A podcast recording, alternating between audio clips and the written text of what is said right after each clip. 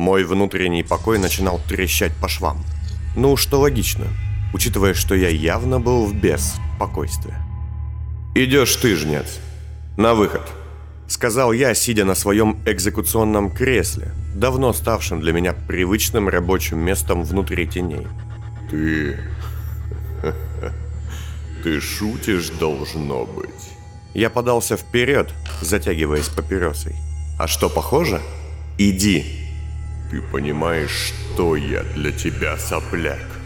Я повторю, я твой вой, твой гнев, твоя ненависть, твоя власть в мороке. Мы с тобой неразделимы. Далеко бы ты ушел без этого. Да что-то не вспомню ничего хорошего, что я бы совершил в припадке гнева. Ты мне только мешаешь. Мы вместе через столько... Мы, мы, мы, ты как паразит настоящий. Паразит? Мы спаслись от Рыжего в первой же стычке только из-за меня. На лобазной тебя не запинала толпа исполнителей. Так ты еще и лживая гадин. Я поднялся с кресла и шагнул ближе, оглядывая его. Мое внимание оказалось жнецу, к удивлению, неприятным. Как-то эта методика, что и Расти, и Зеленый любят использовать, одно слово правды и два лжи, начинает меня немножечко раздражать. Ты же сказал, что появился там, в подвале у Девлина. Но вообще да, любопытно. Ты и правда как болезнь. Я где-то такое видел. Ты паразит. Психопатология. Я твоя готовность идти до конца. Твоя злость.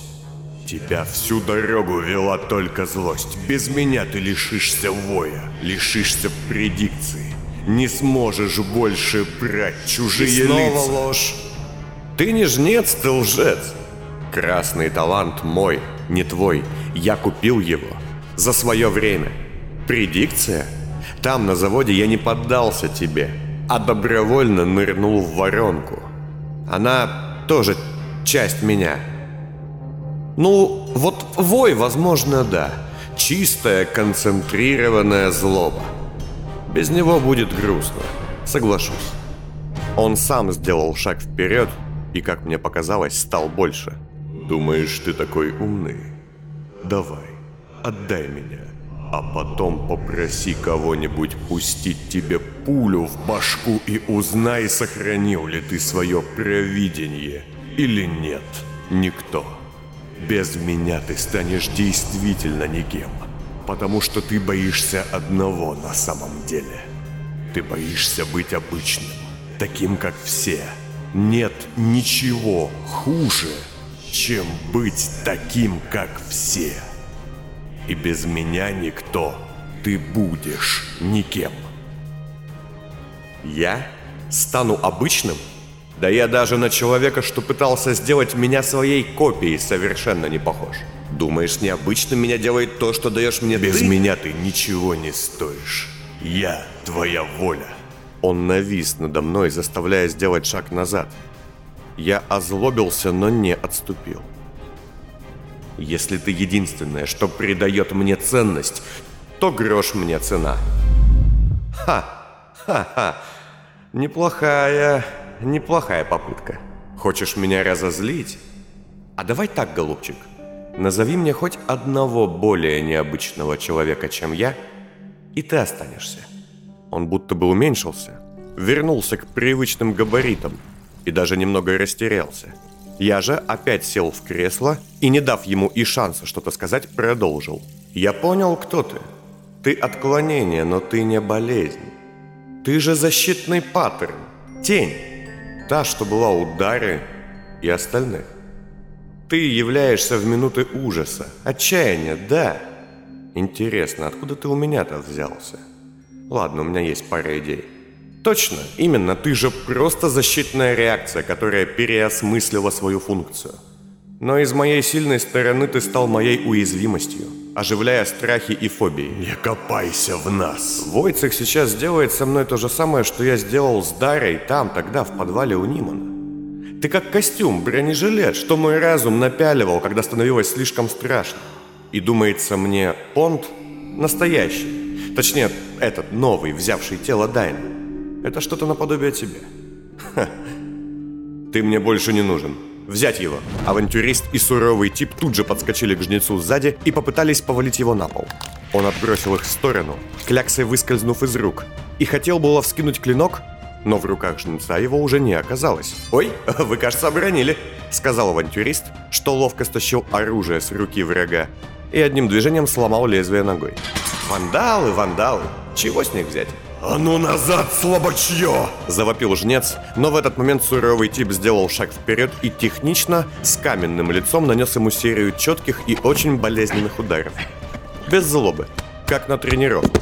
«Я... я убью вас!» Жнец повалился на пол. «Пожалуйста, не вопите, люди спят», — сказал логик и, схватив жнеца за шею, приложил к его лицу тряпку с усыпляющим составом. «Схватите его, жмите к полу. Он боится стиснутости, замкнутых пространств, у него клаустрофобия. Давите!»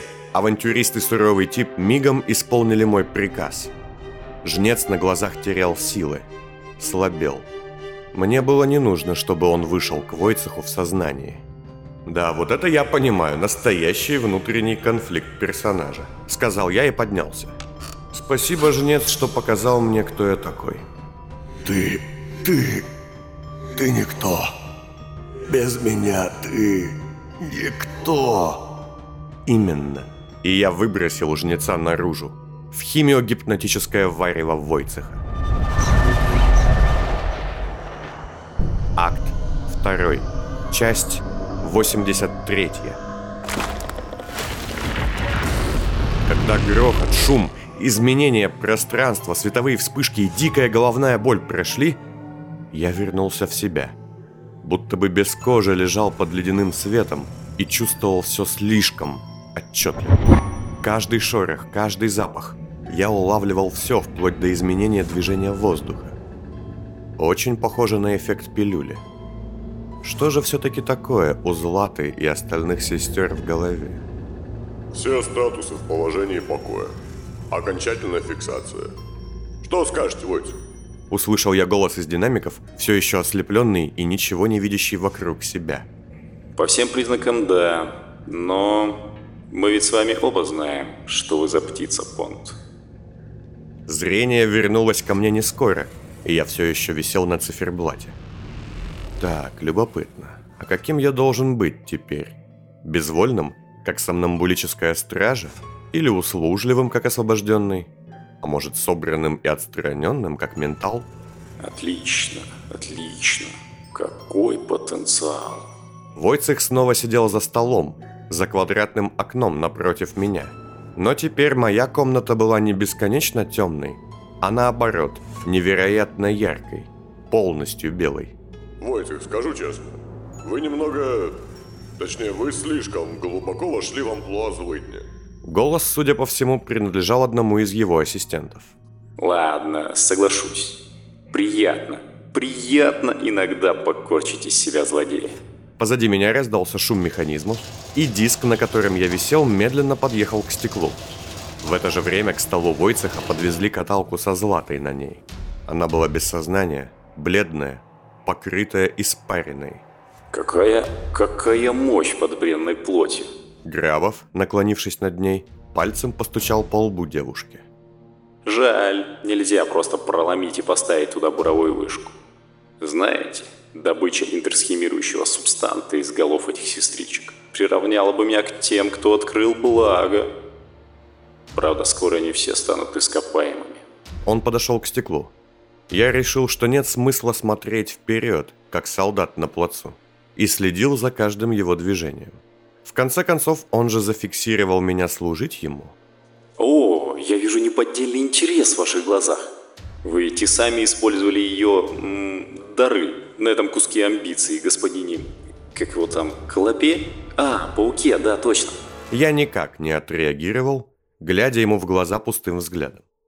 Наконец, младший Грабов нашу игру в гляделке проиграл и, неумело закурив трубку, отошел. Видите ли, друг мой, мозги вот этих барышей производят невероятное по своей элегантности... Хм, как объяснить что-то профану? Да и зачем, собственно? Разговоры с предметами мебели вредят ментальному покою. Он жестом приказал сотрудникам что-то сделать со мной, а после поднял тонохват и переключил в нем режим, чтобы начать вещать уже на весь зал. Господа, нас попросили собрать манатки и на выход. Пусть сроку неделя, но сделаем это заранее. У нас как-никак война началась. Вновь вернув тонохват на стол, он, раскуривая трубку, покачал головой. Ай, Камила, настоящая мэнс. К этому моменту меня уже быстро и совершенно не волнуясь о том, что я почувствую, сняли с диска и, нацепив на меня смирительную рубашку, плотно фиксирующую руки, вывели в зал. Запахи химикатов, различных материалов и стерильного воздуха меня сильно ошарашили. Пришлось собрать всю волю, чтобы продолжать быть безвольной куклой. Даже не знаю. Нароистая будет супруга, неспокойная. Ха, надо было жениться на вас, друг мой. Сказал Войцех, остановив меня на почтительном от себя расстоянии. В его глазах я читал сомнения и опаску. Поднимите ногу. Приказ его я выполнил без промедления. Он, скептически посмотрев на это, сел за стол и поднял газету, а затем повернулся в кресле на медную капсулу с заросшим ученым, хранящимся внутри. Мне почти не было видно его. Я стоял боком. Какая драма! Читали? Фил Сайбель погиб, а неделю назад Инна Фелиса. Ужас. На столе Войцеха что-то затрещало, будто акустический терминал выдал инфограмму. Так, что? Нет. Снова раздался треск. Еще не время. Хватит сказано. Войцех встал с кресла и, обойдя стол, оказался передо мной. От него меня отделяла только каталка со златой. Некоторое время он вглядывался в мое лицо, а затем, отойдя куда-то вне поля моей видимости, стал шуметь какими-то вещами. По звуку я понял, что это ящик с моим барахлом. Как опытный спец скажу новичку, вешать импринты на опасные вещи? Хм, простите за тавтологию, опасно. Перед моим лицом возник пистолет – тот самый, мой любимый. Китчеватый до нельзя красный подарочный полуавтомат. В руках Войцеха он выглядел совсем уж огромным. Да, можно было бы пошутить про комплексы, если бы это не было моим оружием. Иногда можно и стульчик создать. Нам же не нужно внимание комитета стабилизации. Да опустите ногу. Я опустил. Тогда Войцех щелкнул пальцами, и я услышал справа от себя треск. Один из его ассистентов шагнул ко мне с разрядной дубинкой в руках – на миг я оторопел. Нужно стоять столбом или же я могу себя защищать? За долю секунды рассудив, что Войцеху не нужна совсем уж не самостоятельная, полностью безвольная болванка, я, не имея возможности действовать руками, тут же присел и сбил ассистента с ног подсечкой. Повисла тишина, а я поднялся. И перед моим лицом тут же возник рисунок трубача, того самого, что я увидел через покрытое инеем окно в первый день своей жизни. Я не шелохнулся. Ладно, все, он проверен. Невротические реакции и опрессия максимальны. Личность уничтожена. Выпускайте. Ассистенты Войцеха сняли с меня замки смирительной рубашки, а Войцех, положив пистолет на каталку Златы, обернулся на склад и стал смотреть, как идет погрузочная работа. Десяток людей, суетясь, паковали машины, в том числе и похищенные мной, в грузовые контейнеры. Пистолет лежал передо мной, Войцех стоял спиной. Я не двигался. Плохая попытка, господин Грабов. А, хотя стоп. Еще одна проверка. Сказал он, развернулся, схватил пистолет с каталки и выстрелил в злату. Я снова не шелохнулся. Ни один мускул на лице не дрогнул. Никакого напряжения. Возможно, был бы жнец еще внутри меня, все пошло бы иначе. Но мне, на удивление, было покойно и холодно. «Идеально», — сказал Войцех, а затем развернулся к своим друзьям. «Так, упакуйте оборудование, затем дайте господину Понду инструкции для последнего дела». Войцех вытащил из стола конверт и на липкую ленту приклеил его мне на лоб. «Когда вернется, отведите его по этому адресу и лично в руки передайте мрачному господину. Ну, он лысый будет, с бородкой кольцом. Короче, жуткий такой тип будет тоже назвать себя Пондом. Войцех, а почему бы вам самому этого не сделать? Спросил тот самый ассистент, которого я повалил на пол. Дружище, у меня свадьба на носу. И пондов этих я жутко боюсь. А ты, ну, Войцех, все еще сжимая пистолет, повернулся к нему и угрожающе сделал шаг ближе. «На твоем месте я бы боялся меня огорчить». «Да шучу я! Сегодня отличный день!» «А это что?» – спросил он, взяв бумаги из рук второго ассистента, только подошедшего. Я же смотрел на Злату. И заметил, как дергаются ее пальцы. Злата была еще жива.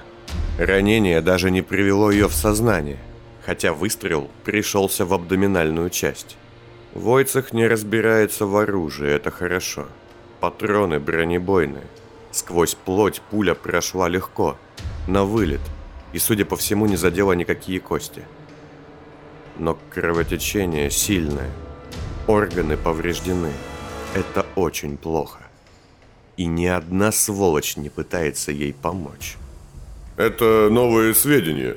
Камила Войнич, вроде как, будет испытывать сегодня какое-то вещество на закрытом показе у высших комитетов. А уже через пару Нет, дней... Да ладно. А меня злит, когда кто-то знает о планах моей будущей жены больше меня. Фиц, убейте его. Что? Нет, не надо! Я же, смотря на Злату, слишком растерялся, чтобы как-то среагировать. Да не убьет он вас, он уже не Фиц. Мне просто повезло. Хм, но ведь это было явное указание. Или... Ладно, сейчас не важно. Ваши шутки задолбали в войцах, не смешно. Да мне и самому не смешно. Стоим на пороге новой эры, а в дверь пролезть не можем, потому что толкаемся. С Холстом надо будет серьезно потолковать. Грабов поглядел в донесение об испытаниях Камиллы и вместе с пистолетом бросил их в большой мусорный бак неподалеку. Собирайте все приборы. По каналам Войт и везите по этим адресам. Он выдал ассистентам накладные, а затем повернулся ко мне. Прощайте, дружище. И да, вот кое-что еще на добрую память. Обняв меня как закадычный друг, он привстал на цыпочки и начал что-то шептать мне в ухо. Шкатулка. Отец. Крыса. Подвал. 22. 17. Когда господин Черный будет забирать вас, убейте его.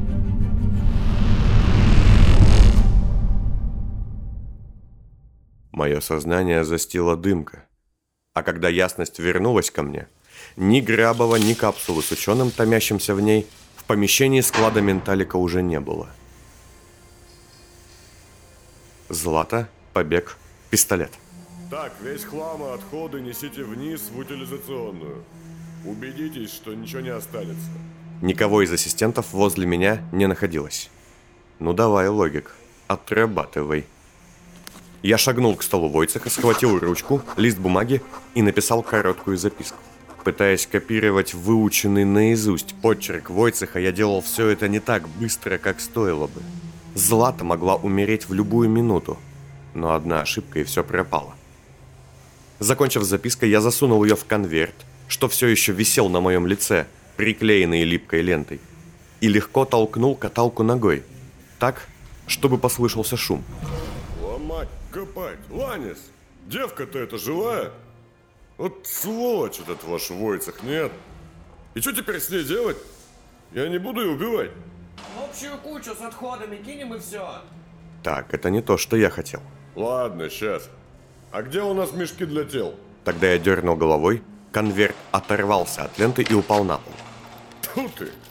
Так, что там понаписали? Девка нужна мне живой. Ха. Ланис, слышь? Девка нужна мне живой. Используйте тестудин, остановите кровь. Не дайте умереть. Ха! А что, если б я не прочел? Есть мнение, что она бы тогда сдохла. Ты долго там будешь читать? А где у нас медикаменты? В седьмом шкафу, и давай живее, я один это не утащу. Фух, план сработал, но буквально на волоске. Ассистент быстро и сознанием дела остановил Злате кровь, ввел замедлитель жизненных процессов и вколол низкотоксичную регенесценцию. Хотя все это было лишь временной мерой. Ей нужно было к врачу, к хорошему врачу. Время шло на минуты. И я начал отсчет. Так, а теперь с этим чучелом.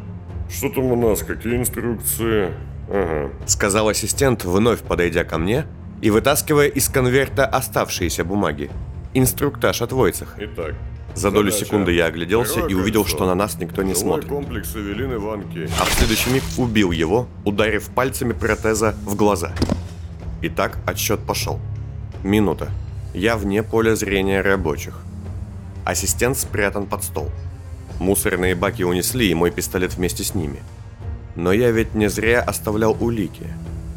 Две минуты. Незаметно углубившись в кучу оборудования и того, что увезли от Сайбеля, и того, что похитил я, начинаю собирать оставленные в тех или иных механизмах лишние детальки, что незаметно подкладывал во время налетов. Четыре минуты. Мое отсутствие еще не заметили, как и гибель ассистента. Хорошо, что у Гафихта на каждую лабораторию было одно и то же оружие. Скоба под химическим котлом, затвор, два магазина. Спрятаться, когда рабочие проходят мимо. Патрон, еще патрон. И еще два в воздуховодной системе фильтрационной машины. Спусковой крючок, спрятанный под колбами. Пистолетная пружина, вставленная в пружину большого механизма. Так, а вот патронов-то маловато. Пять минут. Из спрятанных в нише сложных аппаратов мною разных частей оружия я собираю пистолет. Проклятье. Щечки на рукоятку не положил, хотя они были слишком уж приметными. Одна единица оружия, семь патронов. Хоть что-то. Так, а вот это не я подложил. Шесть минут. Нашел то, что изменит ситуацию полностью. Яков, я вас обожаю.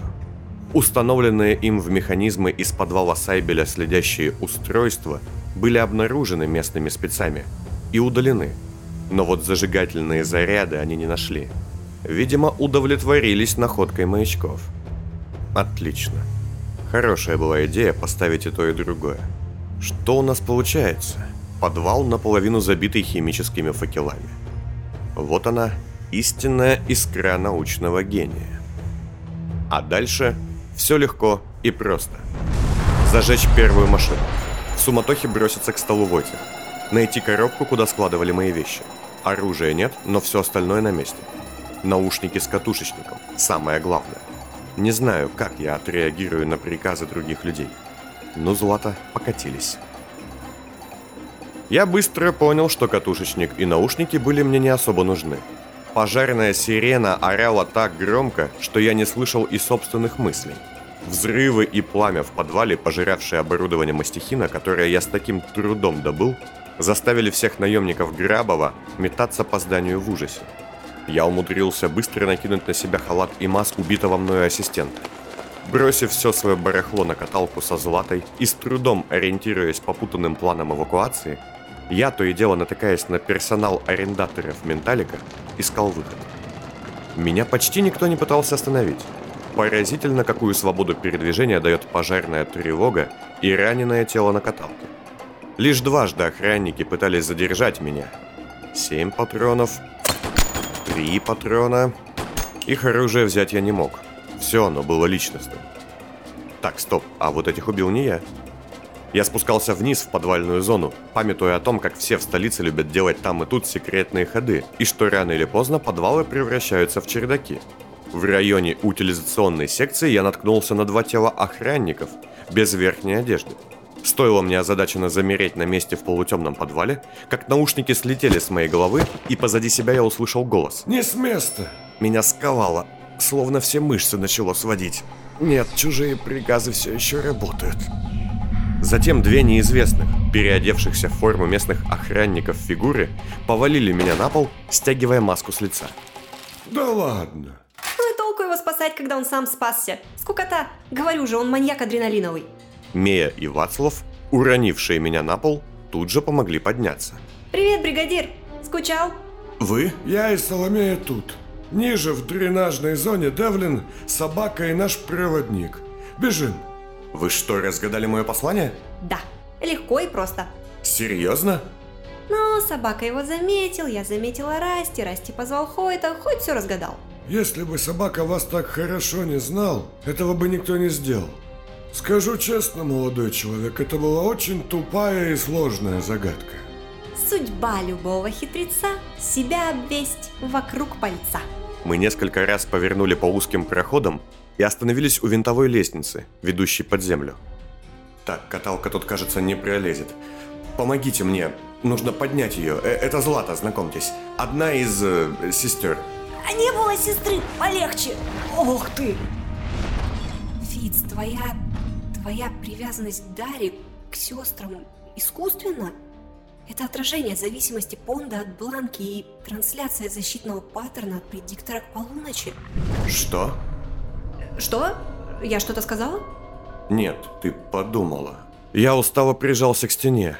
Адреналин и силы покидали меня.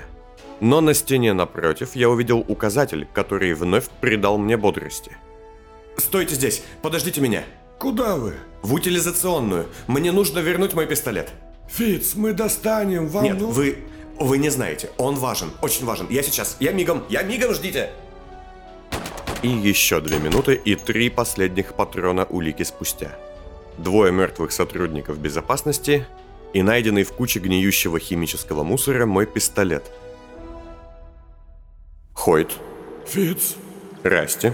Фиц, Я, заканчивая натягивать штаны и наспех собирать на себя весь свой хлам, стоял перед толпой моих неожиданных спасителей. вернули пистолет? Да, он правда мне нужен. Все, все, идем уже. Сюда, через точный проход. Мея, водя по стенам фонарем, указала на шкафчик с дыхательными масками серьезной фильтрации. Понадобятся эти маски. Там совершенно нечем дышать. Надевайте. Фиц, что происходит? Собака с улыбкой показался из темноты коридора, куда мы должны были двигаться дальше. Весь мокрый, будто только что выбравшись из канализации, он выглядел довольным и азартным. Шеф, Он протянул мне руку, но я, будучи в сметенных чувствах, просто его обнял. Это все очень мило, но как долго нам ждать? пока напор не спадет, верно? Сказал Расти, и мы быстро зашагали в коридор. Я и собака осторожно несли Злату, на которую я тоже надел маску. «А это... это кто?» Спросил я, когда меня, судя по ощущениям, ослепил свет прожектора, идущий из тоннеля. Один из бедных лордов, неважно. Перед нами показался невысокий человек с фонарем на голове, точно таким же, как носили светлячки. Вся его одежда состояла из ремешков, подсумков, крючьев и защитных нашивок. Он явно был древним. За ним был еще один открытый люк, в котором бушевал водоворот. Видимо, именно по дренажной системе мы должны были уйти, и теперь нам оставалось только ждать, когда напор утихнет. И все же, кто это такой? Высокопоставленный коллектор-дворянин, скажем так. Полегче. В вашем положении он и пырнуть имеет право. Как и я. Я не знал, что вы можете пригласить одного из них лично. Я тоже. Мы без претензий, ваша низость. Обычно я имела дела только с их подручными, лично никогда не являлись. Ну, Фиц, почему... Фокус. 7, 1, 6. Вода. Стрелка. Инь. Слушайте мой голос. Я использую ту же технику, что была на вашем любимом маньяке. Инверсия фенотильной функции. От любви до ненависти. Если, конечно, выйдет такая глупость, что вы сбежите. Я не садист, Понт, но я мститель, что представить сложно. Эй, бригадир, ты чего опять? Фиц? стоять! Нет! Нет! Это не я! Вы хотели, чтобы паук пришел к меценату, втерся в доверие и убил его? Злато, пистолет и ритуал. Поразительно, как наука в руках гуманитарного ума превращается в мистику. Нехорошо играть с чужим разумом. Понт, вы знаете, что обратная авторитетная проекция – чудовищная вещь? Бронебойные патроны. Защитный жилет, что Вацлав снял с охранника, не имел и шанса остановить мою пулю. Вы с ума сошли, Фиц? Стоило мне начать вести себя странно под воздействием Войцеха и направить ствол на всех, кто стоял передо мной, как Хойт попытался меня обезоружить. У него почти получилось, но теперь он лежал на полу, схватив пулю. Положи ствол, это же мы. Это я, Мея, а это собака. Сопротивляйтесь. Фиц, Фиц, держитесь, держитесь за якоря. Я не мог. Я должен был убивать. Заткнитесь, молчите, не лезьте. Вы сейчас себя... себя сейчас убьете. Да что с ним? Гипноз, колдовство? Что-то среднее. Я... Это все клятва. Клятва в доле. Расти схватил фонарик и направил себе на лицо, делая шаг вперед. Э- эй, сюда! Я Растиньяк Эмиль Девлин Пятый. Я из родни Болда, совладелец Дола Бондаря, хранитель ключа лабиринта. Я временно освобождаю его от клятвы, так как это угрожает цельности Дола. И в этот миг мое сознание, легко и просто, куда легче Войцеха, взяла неодолимая сила. Меня будто откинуло в сторону порывом ветра, и я услышал свой голос, которым говорило что-то чуждое. Ваш ключ ничего не значит. Вам было предсказано помнить о родне, помнить о Маклисе, ждать явления визитера и биться с ним, чтобы защитить вашу часть лабиринта. Но вместо вы бежали, вы забывали себя, вы избегли битвы. Ваша роль ныне ничего не Не значит. тебе, Вестник, мне говорить, что я ничтожен. Я все еще жив. Вы более не смотритель Дола. Но я жив! Вы отреклись своим бездействием и трусостью. Кто-нибудь что-нибудь понимает? Власть над телом вернулась ко мне, к моему ужасу. Не стреляй, не надо! Ну ты же не такой! Лица всех моих друзей, скрытые под масками, то и дело становились лицами Войцеха. Мея, собака, Расти или Злата. Получается, вы считаете себя сбежавшим? Хорошо. Ненавидите меня? Отлично. Я стану всеми, кто вам не безразличен. Но в отличие от меня настоящего, их-то вы убить сможете. Точнее, сможете, сказано слабо. Я понимал, что это ложь, гипноз, но в следующий миг это становилось абсолютной, фактической реальностью. И я только и мог думать, как бы всадить пулю в его лоб. Вы не будете иметь шанса не убить. Я должен был выстрелить. Я не мог этого не сделать. Бригадир! Назад! Убью! Так кто же я? Он был прав. Я не могу не убить. Но ведь я и выбрать не могу.